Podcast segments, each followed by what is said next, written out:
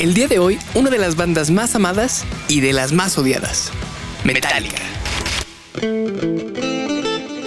Una banda en 5 minutos. Con Oscar López. Cierra los ojos. Estás a punto de ganar un campeonato infantil de tenis. Condecorarte como uno de los mejores tenistas del mundo es más que un sueño. Tus padres te han alentado y apoyado hasta verte llegar justo a donde estás parado. No hay nada que se interponga entre la batería y tú.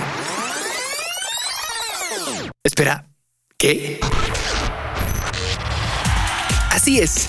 Lars Ulrich, el prolífico tenista danés, tenía todo para lograr el éxito y la fama en su deporte.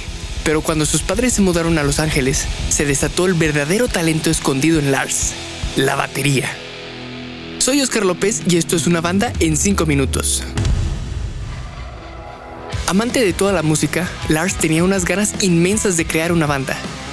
Y fue hasta que llegó a San Francisco que logró congeniar gustos con un James Hetfield muy tímido, un Cliff Burton despiadado y un Dave Mustaine muy rebelde. Sí, como lo oyeron. Dave Mustaine, líder de Megadeth, inició en Metallica. De ahí la razón por la que hubo tanto odio por Metallica.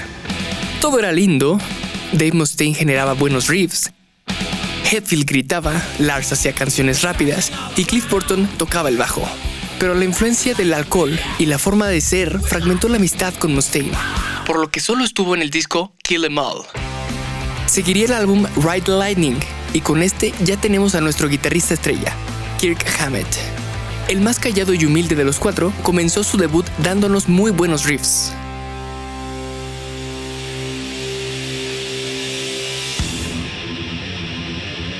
Pero fue en su siguiente disco, Master of Puppets, que tenemos una combinación de lo clásico con distorsión, que solo Metallica supo y sabe hacer. Guitarras clásicas arpegiando melancólicamente y después un torbellino de distorsión y poderoso doble bombo.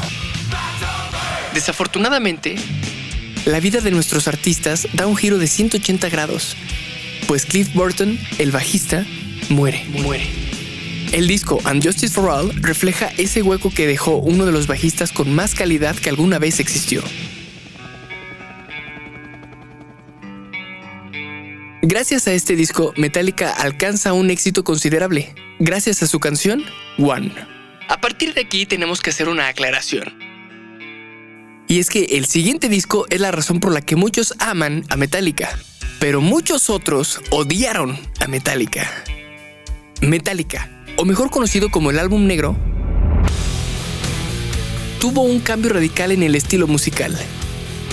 Ya no hubo rapidez en los solos, ya no hubo doble bombo, ni riffs pesados. En pocas palabras, en comentarios de muchas personas, ya no había thrash metal. Por otro lado, el cabello corto y las canciones más tranquilas y pensadas abrió un enorme mercado para los americanos que al ver el dinero decidieron mantenerse por ese rumbo. Load y Reload no había mucho que destacar. Buenos riffs, pero nada destacable. Claro, después del éxito tan descomunal que tuvieron con el álbum negro, no había forma de llegarle a ese nivel. Y es así como llegamos al tan controversial Saint Anger. Solo si eres Lars Ulrich puedes pensar que esa batería suena bien. Y de ahí nos pasamos a Tech Magnetic y luego Hardwired to Self-Destruct. A lo largo de su historia, Metallica ha sido pionero en realizar muchas cosas interesantes, como promocionarse en sala de cine, hacer dos discos recopilatorios con orquesta sinfónica, manifestarse en contra de las plataformas que permitían descargar música gratuitamente y por supuesto crear un propio género musical. Su último álbum tuvo excelentes críticas y para muchos con este álbum regresaron a ser lo que alguna vez fue Metallica. Let's dance. Todo puede cambiar en unos segundos. Una lesión en un partido importante de tenis, un bajista que nunca murió, un segundo guitarrista que nunca salió de su banda original, un cantante que no fuera tímido. Todo esto hizo lo que Metallica es ahora. Interés General Podcast. Conoce algo nuevo en 5 minutos. Seguinos en redes sociales y descubrí más contenido. Búscanos en Instagram, Twitter, Facebook y LinkedIn como Interés General Podcast.